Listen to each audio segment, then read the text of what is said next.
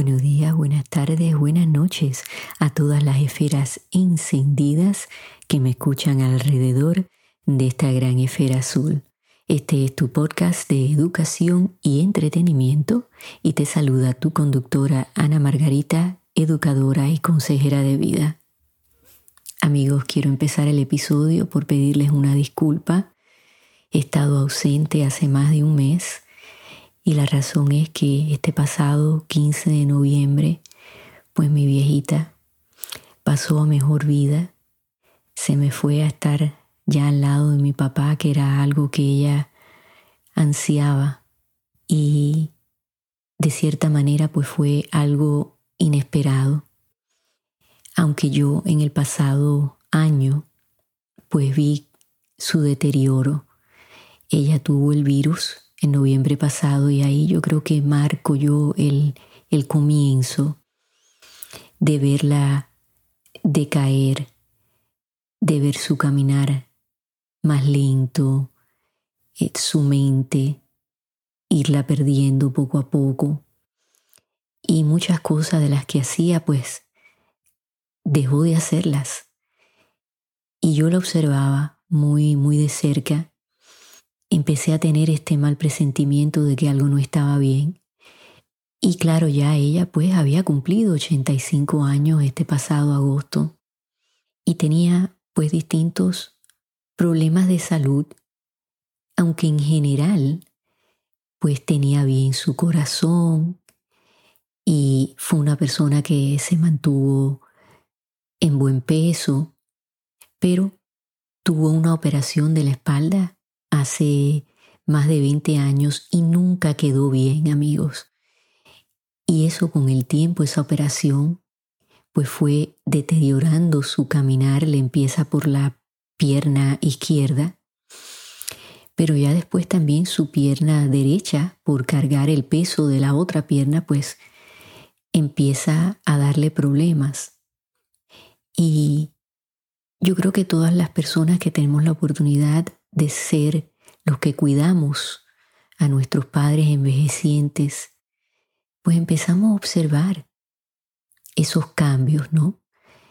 Y ella los lo veía también, pero creo que por miedo a no preocuparme, no me los expresaba y si lo hacía, pues eran, como yo digo, verdades a medias. Y yo creo que ella misma tenía miedo de ver su deterioro, eh, sentir que tenía pues muchísimo más dolor, que todo le costaba muchísimo más trabajo. Y ella también me veía a mí pues hacer cambios, ¿no? En el baño para hacerlo más accesible, en su habitación. Mi miedo era que se fuese a caer. Para aquellos de ustedes que han estado escuchando el podcast desde el principio, pues Ustedes saben que yo soy para los efectos una persona no vidente. Y claro, yo también tenía ese miedo de no ver algo, de perderme algo, de no darme cuenta de algo.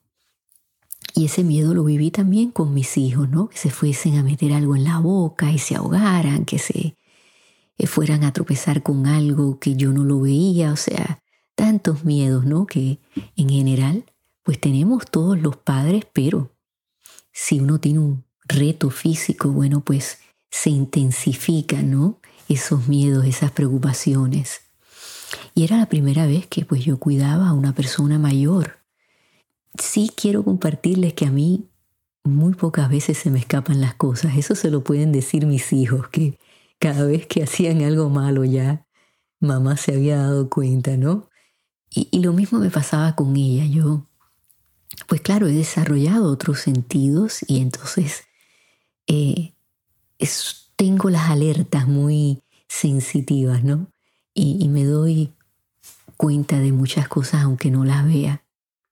El domingo pasado, mi hija que tuvo la bendición de poder venir a despedirse de su abuela y pasar acción de gracias con nosotros, pues había regresado a la universidad, mi hijo ya había vuelto a su apartamento, ¿no? Ya teníamos que empezar a una nueva normalidad.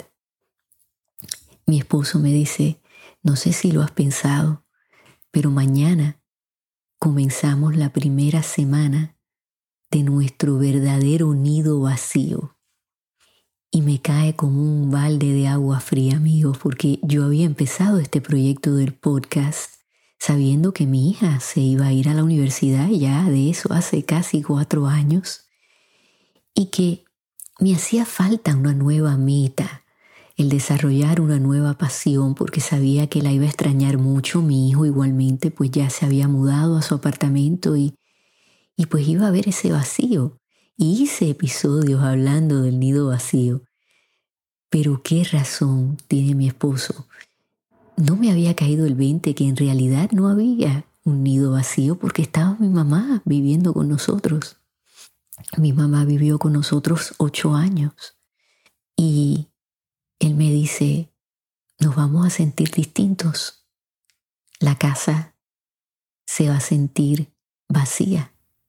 Y me dijo esa cobija que uno siente cuando los padres de uno están todavía en la tierra, pues vas a sentir que ya no la tienes. Y él muy sabiamente, amigos, él había pasado por la pérdida de su papá a los 18 años. Su papá fallece en un accidente de avión, entonces él sabía muy bien lo que era la ausencia de un padre cuando se está viviendo con él.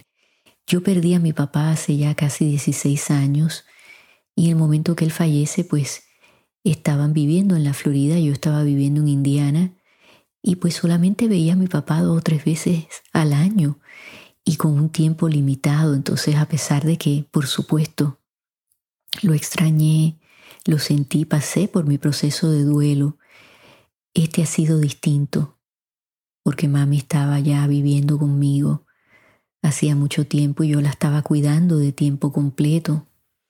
Ya hace yo diría que seis meses yo le hacía todo, todas sus comidas, le lavaba la ropa, le limpiaba el cuarto, me aseguraba que comiera, pasaba mucho tiempo con ella. Yo tenía un mal presentimiento y entonces quería pues observarla.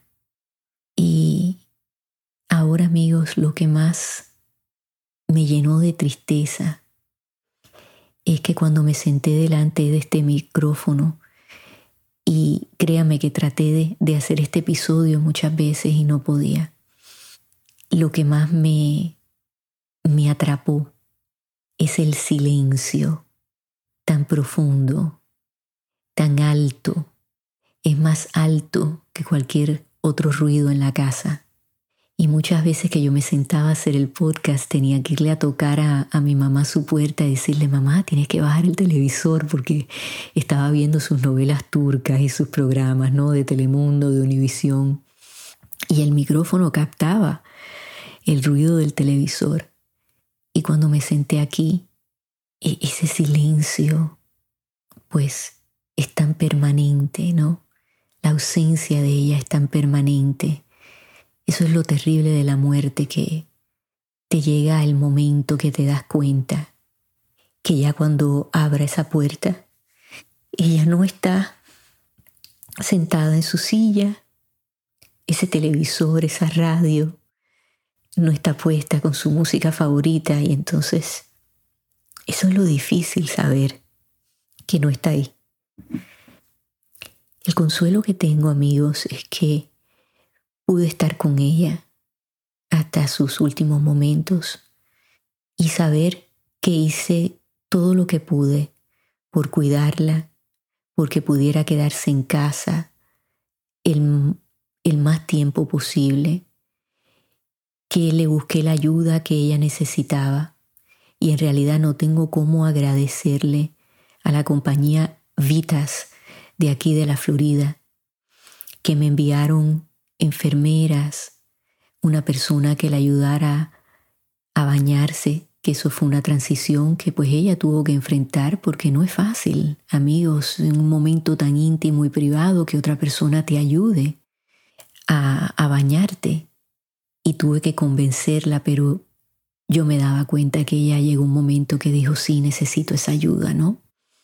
Y la verdad que todo el equipo fue fantástico y no, no sé cómo decirles gracias por todo el amor, los cuidados, la compasión, la empatía, la bondad con la que trataron a mi mamá, a mí, a toda mi familia. Y al final, amigos, ella pues pasó un auspicio, una unidad especial que tiene esta compañía en un hospital que está como a 40 minutos de mi casa. Y el cuidado de esas enfermeras fue espectacular. Hay ángeles en la tierra y esas enfermeras que se especializan al cuidar a una persona cuando ya está al final de su vida es un trabajo que de verdad no tiene precio y lo hacen con tanto amor, son tan profesionales, tan pendientes al detalle. Su cuarto estaba impecable, amigos. Las enfermeras, eh, conociendo la historia de mi mamá, yo traje una foto de ella y de mi papá, que era la favorita de mami, la compartí en mis redes sociales.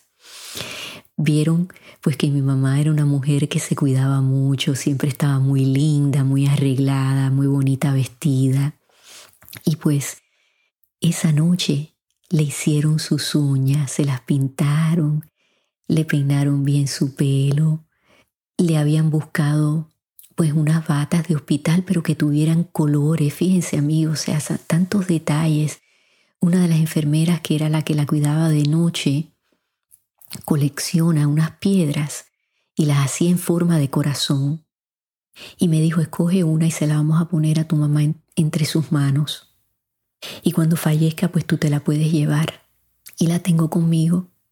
Qué regalo tan especial.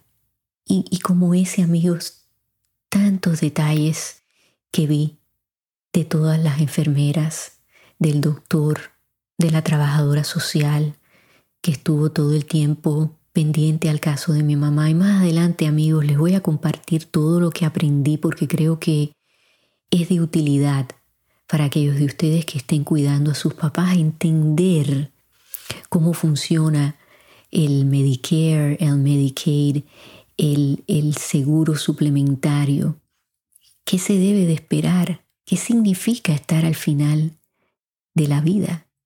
Y eso se los voy a, a, a preparar, porque claro, este es un podcast educativo, ahora mismo me cuesta trabajo hablar de esas cosas, pero les prometo que en un episodio futuro voy a compartirles lo que aprendí. Lo que más voy a extrañar de mami es, creo que el hablar con ella. Ya se me fue mi compañera de, de hablar de los bochinches, ¿no? Como decimos en Puerto Rico. De escuchar música. Ella me enseñó desde muy niña a amar la música. El café era algo que le encantaba a ella, así que en las mañanas siempre que me hago mi taza de café, pues ella va a estar muy presente. Le encantaban los dulces. Eso sí se lo comía, amigos. Ella para siempre fue de mal comer. Y era mi lucha con ella, sobre todo ahora en estos últimos meses de que comiera, pero al dulce le nunca le decía que no. Hasta fíjense, amigos, los últimos días. Y ahí yo me empecé a preocupar cuando no quería comerse su pedazo de dulce. Y son tantos recuerdos lindos eh, en Puerto Rico de cuando nos íbamos a Plaza Las Américas juntas a comprar ropa y siempre fue alguien que le gustó mucho el maquillaje, cuidarse su piel. Me enseñó a tener buenos modales y fue una mujer muy fuerte porque muy joven se casó con mi papá y ya siendo mamá pues deciden irse de Cuba para obtener una mejor vida y ya en Puerto Rico pues eh, están con sus tres hijos. A mí me llevaron de cuatro meses a Puerto Rico y por eso siempre digo que es mi patria, porque allí crecí y allí creo que es donde mi madre y mi padre tienen sus mejores recuerdos, donde fueron más felices, vivieron más tiempo en Puerto Rico que en Cuba. Y sí me duele que mi madre pues no haya visto la libertad de Cuba como así no la vio mi papá y muchos de mis tíos, mis abuelos. Pero se llevó consigo tanto, tanto amor de Puerto Rico y, y de su gente que los acogieron. Y bueno amigos, aquí empieza mi nueva realidad. Y como se lo dije cuando me tuve que despedir de ella, que se fuera en paz, que soy fuerte, que yo voy a estar bien y que voy a estar bien porque tuve una crianza donde se me dio mucho. Mis padres eran extremadamente generosos y yo viviré agradecida toda mi vida de todo lo que me dieron. Y lo que no me dieron, no me lo dieron porque no tenían la información correcta. Y los hijos no venimos con instrucciones. Y tener hijos con retos físicos no pudo ser fácil. Y no era un momento donde se entendía lo que era un impedimento físico en realidad. No habían las acomodaciones para podernos ayudar apropiadamente. La información no estaba ahí. Y yo creo firmemente que siempre fue la intención de mis padres darnos lo mejor que ellos podían.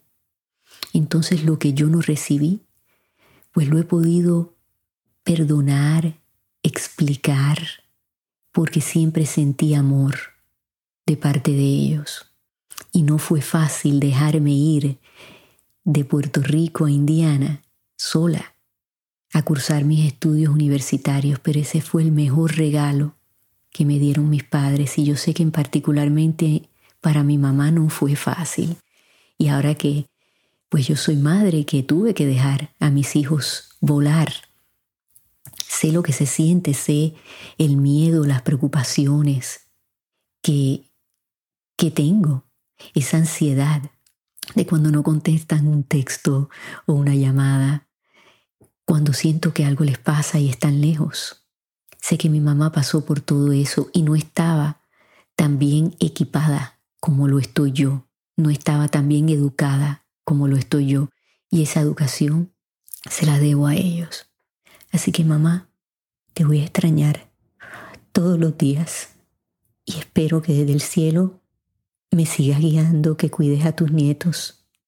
Y sé que papi te recibió con un gran abrazo. Amigo, gracias por escucharme. Y regresamos el jueves que viene con un nuevo episodio. Mamá, que tu luz brille siempre hasta que nos volvamos a encontrar.